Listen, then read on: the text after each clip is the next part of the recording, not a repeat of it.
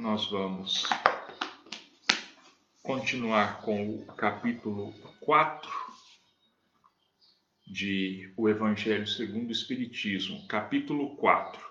Ninguém pode ver o reino de Deus se não nascer de novo. Laços de família fortalecidos pela reencarnação e rompidos pela unicidade da existência. Os laços de família não são destruídos pela reencarnação como pensam certas pessoas. Ao contrário, eles são fortalecidos e apertados. É o princípio oposto que os destrói. No espaço, os espíritos formam grupos ou famílias unidos pela afeição, simpatia e identidade de inclinações. Esses espíritos, felizes por estarem juntos, se procuram. A encarnação só os separa momentaneamente, visto que após retornarem à erraticidade, eles se reencontram como amigos ao retornarem de uma viagem. Muitas vezes também seguem juntos na mesma encarnação, em que são reunidos na mesma família ou no mesmo círculo, trabalhando juntos para o seu mútuo adiantamento. Se uns estão encarnados e outros não, mesmo assim, não deixam de estar unidos pelo pensamento. Os que estão livres se interessam pelos que estão cativos, ou seja, encarnados. Os mais avançados procuram fazer progredir os atrasados. Após cada existência, terão dado mais um passo no caminho da perfeição. Cada vez menos ligados à matéria, sua afeição é mais viva, por isso mesmo, mais depurada, pois não é mais perturbada pelo egoísmo nem pelas paixões. Podem, assim, percorrer um número ilimitado de existências corporais sem que nenhum dano atinja sua mútua afeição. Está bem claro que aqui se trata da afeição verdadeira de alma para alma, a única que sobrevive à destruição do corpo, porquanto os seres que, na Terra, se unem apenas pelos sentidos, não têm nenhum motivo para se procurarem no mundo dos espíritos. Só as afeições espirituais são duráveis. As afeições carnais se acabam com a causa que as fez nascer. Ora, esta causa não existe mais no mundo dos espíritos, enquanto que a alma existe sempre.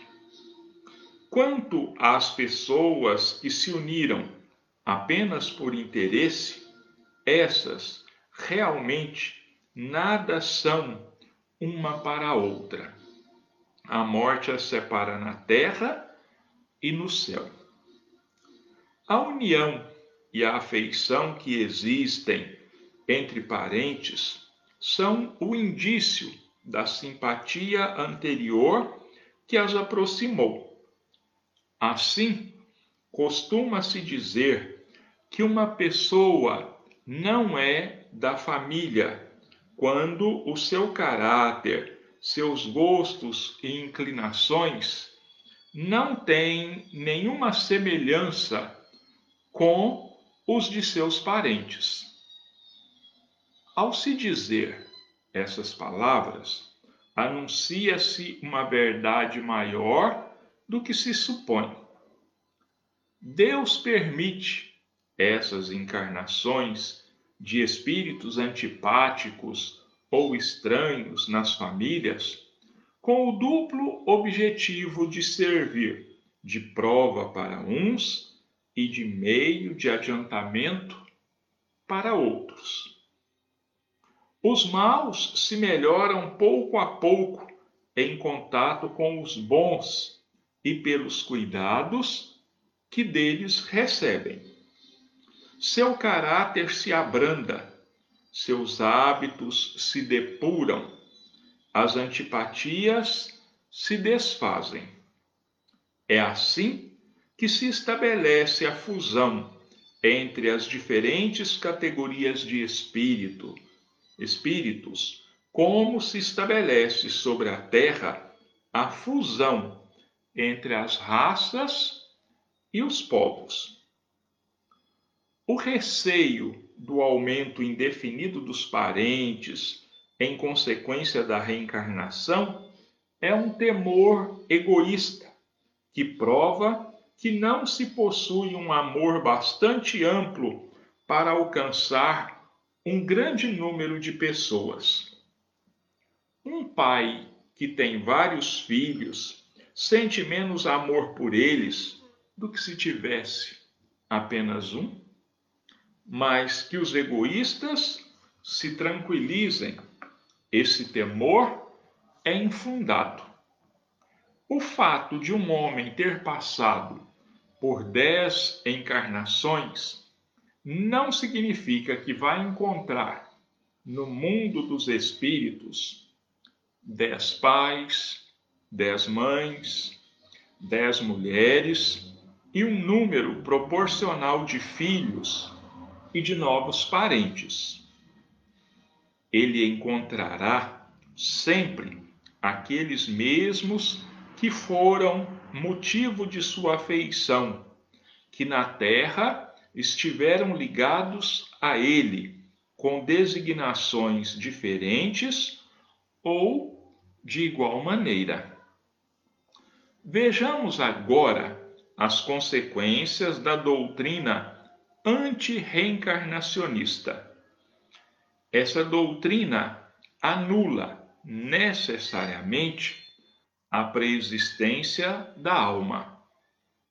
E as almas sendo criadas ao mesmo tempo que o corpo, não existe entre elas nenhum laço anterior. São completamente estranhas umas às outras. O pai é estranho ao seu filho e a filiação das famílias acha-se assim reduzida somente a filiação corporal, sem nenhum laço espiritual. Não há, pois, nenhum motivo para se glorificar de haver tido por antepassados esses ou aqueles personagens ilustres. Com a reencarnação, antepassados e descendentes podem ter se conhecido, vivido juntos, terem se amado e se reunirem mais tarde a fim de estreitarem seus laços de simpatia. Isso em relação ao passado. Quanto ao futuro, segundo um dos dogmas fundamentais que decorrem da não reencarnação, o destino das almas está irrevogavelmente fixado após uma única existência. A fixação definitiva do destino traz como consequência a interrupção de todo o progresso, visto que, se há qualquer progresso, não há mais destino definitivo fixado. Conforme tenham vivido, bem ou mal, as almas vão de imediato para a morada dos bem-aventurados ou para o inferno eterno. Assim, elas são imediatamente separadas para sempre, sem esperança de algum dia se reencontrarem, de tal maneira que pais, mães e filhos, maridos e esposas, irmãos, irmãs, amigos, jamais estão certos de voltarem a se rever. É o rompimento absoluto dos laços de família. Com a reencarnação e o progresso, que é uma consequência dela, todos aqueles que se amaram se reencontrarão sobre a terra e, no espaço, caminham juntos para chegar até Deus.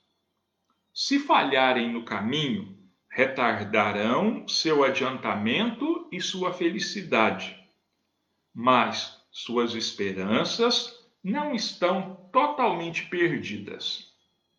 Ajudados, encorajados e sustentados por aqueles que os amam, um dia sairão do lamaçal em que se atolaram. Enfim, como a reencarnação, com a reencarnação, existe uma perpétua solidariedade entre encarnados e desencarnados. Daí o estreitamento dos laços de afeição. Em resumo, quatro alternativas se apresentam ao homem para o seu futuro além túmulo. Primeira, o nada, segundo a doutrina materialista. Segunda, a absorção no todo universal, conforme a doutrina panteísta. Terceira, a individualidade da alma com fixação definitiva do destino em conformidade com a doutrina da Igreja. Quarta, a individualidade da alma com progressão infinita, segundo a doutrina espírita. De acordo com as duas primeiras alternativas, os laços de família são rompidos após a morte e não há nenhuma esperança de um reencontro entre os seus membros. Com a terceira, há a possibilidade de se reencontrarem entre os seus membros. Com a, ter... Com a terceira, há a possibilidade de se reencontrarem desde que estejam no mesmo meio, que tanto pode ser o inferno como o paraíso. Com a pluralidade das existências, que é inseparável do progresso contínuo, existe a certeza de que continuam as relações entre aqueles que se amaram, e é isso o que constitui a verdadeira família. Laços de família rompidos pela reencarnação. Aliás, né, laços de família fortalecidos pela reencarnação e rompidos pela unicidade da existência. Nada mais claro do que esta leitura, nada mais lógico do que esses comentários de Allan Kardec para destruírem os argumentos de pessoas que, não conhecendo a doutrina espírita, ou apenas a conhecendo muito superficialmente, ou ainda apenas repetindo aquilo que ouvem de outras pessoas, dizendo que a reencarnação destrói a família, que desfaz os laços, rompem os laços entre as famílias. Por quê? Porque não entendem o mecanismo da reencarnação, porque acreditam, como Kardec coloca aqui para nós, que se uma pessoa tiver dez reencarnações, quando ele voltar para o mundo espiritual, ele vai encontrar dez mães, dez pais, dez esposas, um número imenso de parentes, um número muito grande de filhos que teve em cada uma dessas reencarnações. Mas não é assim que as coisas acontecem. Se fosse assim, haveria o rompimento dos laços de família mas não é assim. Quando nós voltamos para o mundo espiritual, nós encontramos lá um agrupamento a que nós podemos denominar família espiritual, pelos laços espirituais. E se eu tive dez encarnações, os meus familiares vão estar dentro desse núcleo. Apenas aconteceu o seguinte: nas várias reencarnações, mudaram de postos, mudaram de situação. Aquele que hoje fosse meu filho numa vida passada poderia ter sido meu avô, meu pai, meu irmão. Assim, a minha mãe poderia ter sido esposa em outra vida também. O grupo é mais ou menos limitado. Mais ou menos limitado. E essa limitação, e esse renascer frequentemente no mesmo grupo familiar vai sim fortalecendo os laços de família. Por quê?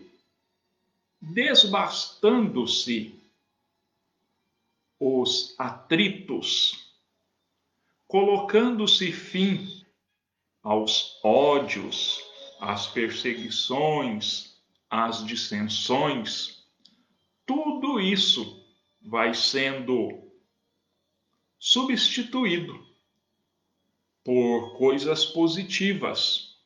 Então, vai haver a amizade, vai haver a consideração e, por fim, vai nascer muito forte o sentimento maior de ligação entre esses espíritos. O amor. Então, aí sim nós vamos ter o fortalecimento dos laços de família.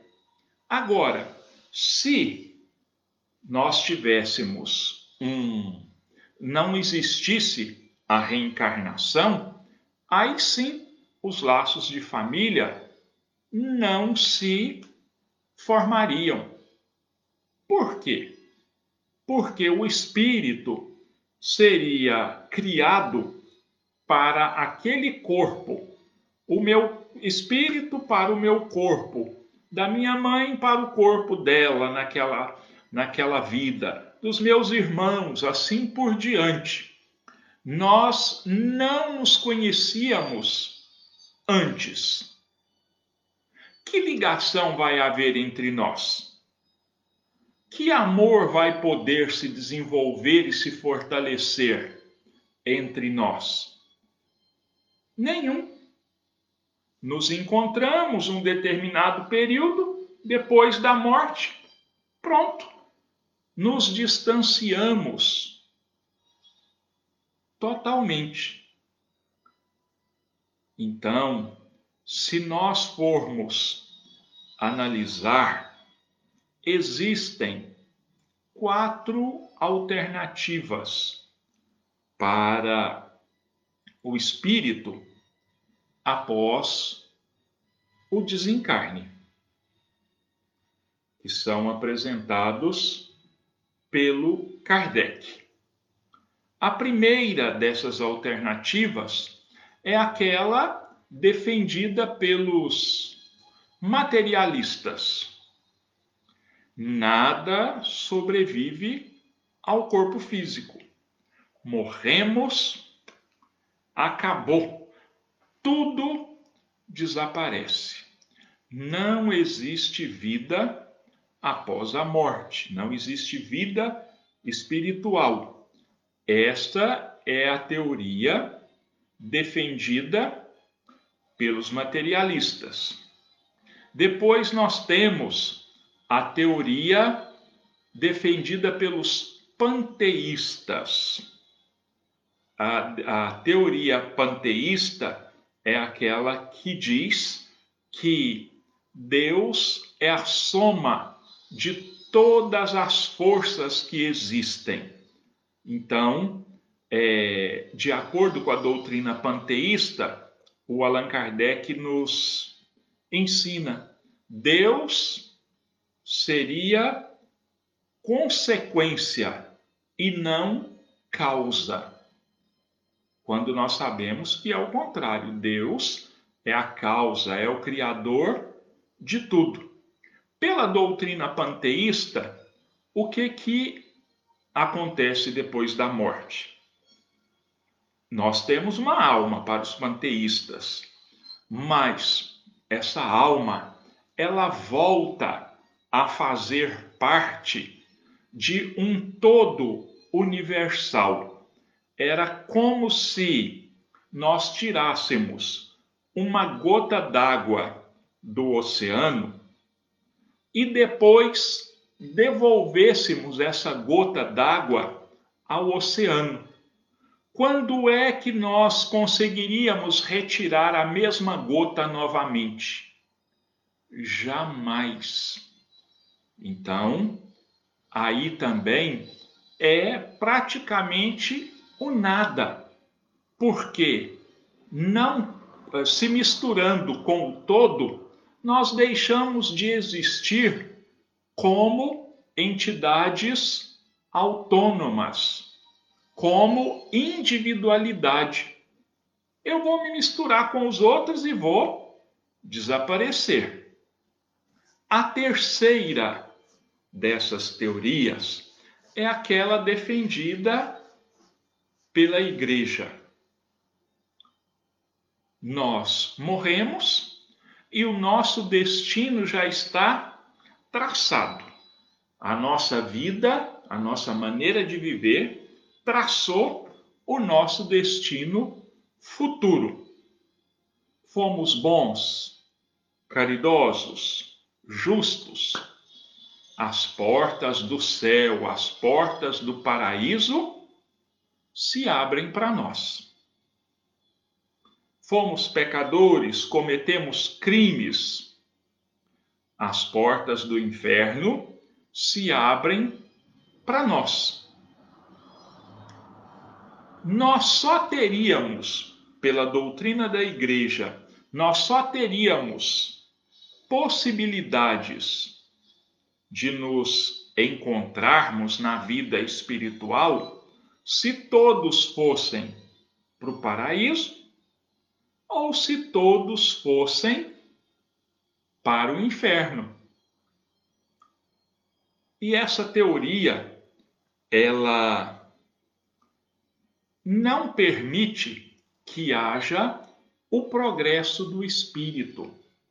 É o estacionamento para a eternidade. Foi para o paraíso, pronto. O que, que vai fazer mais lá? Já está aonde deveria chegar, então não vai ter progresso.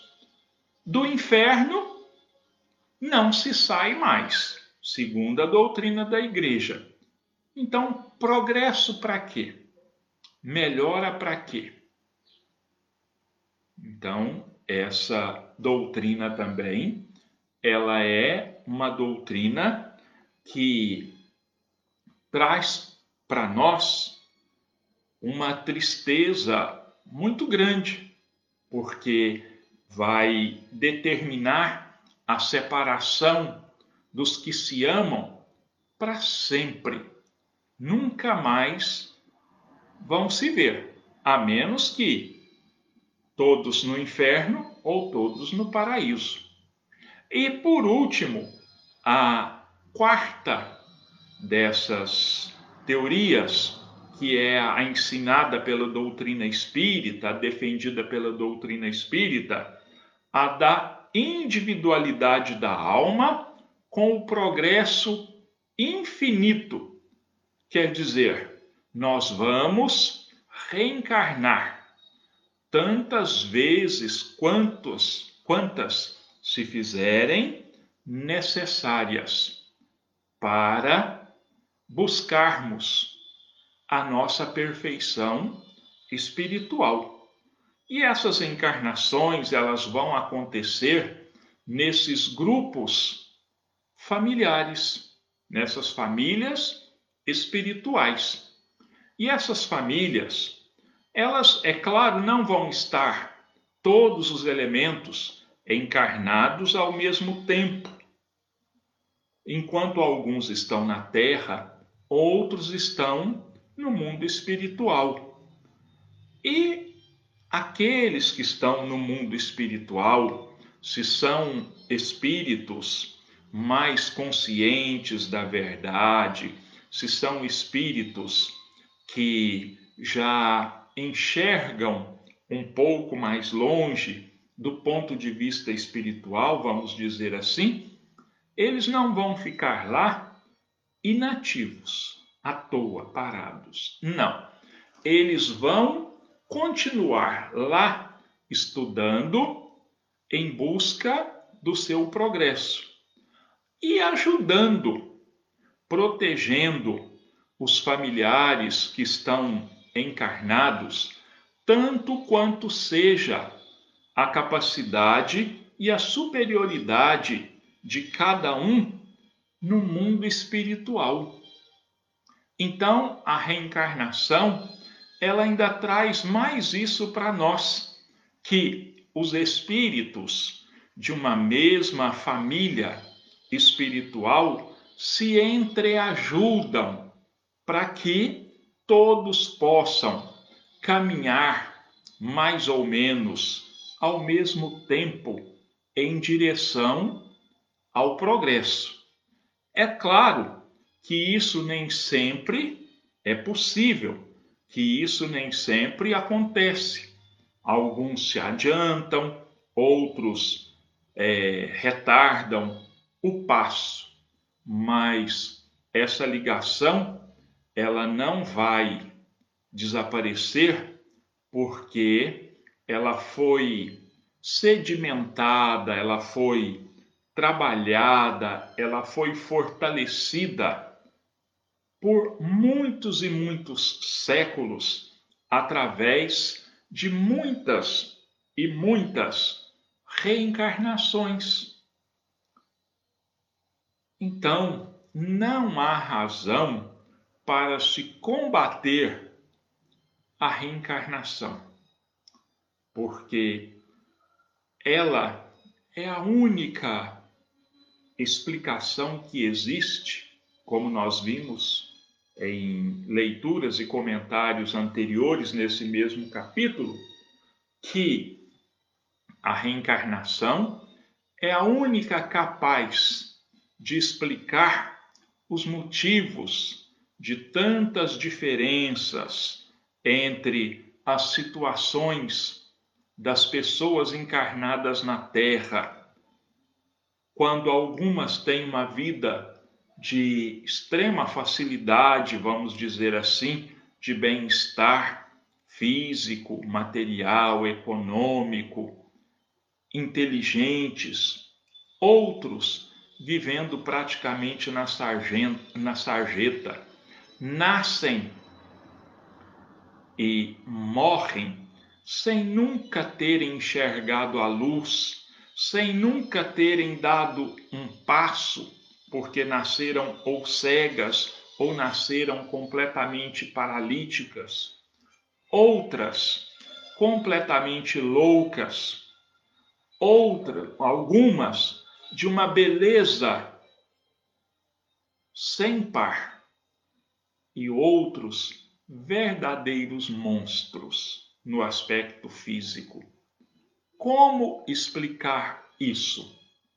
Apenas pela lei da reencarnação, que ensina que nós reencarnamos na Terra exatamente como nós nos fizemos nas nossas vidas anteriores, nas nossas vidas passadas. Então, o espírito é herdeiro de si mesmo. Nós carregamos conosco as nossas conquistas espirituais ou também as nossas quedas morais e espirituais. Bom, nosso tempo se esgotou. Nós vamos então encerrar mais uma vez agradecermos a Deus e a Jesus por todas as bênçãos, por toda a luz que nós temos recebido, pela sustentação dada a todos nós, onde quer que nós estejamos, encarnados ou desencarnados, enfermos ou sãos, bons ou maus, todos nós recebemos da misericórdia divina as bênçãos e a sustentação que nós nos façamos por merecer. Que Deus e Jesus nos amparem e nos sustente a todos, hoje e sempre, e que assim seja.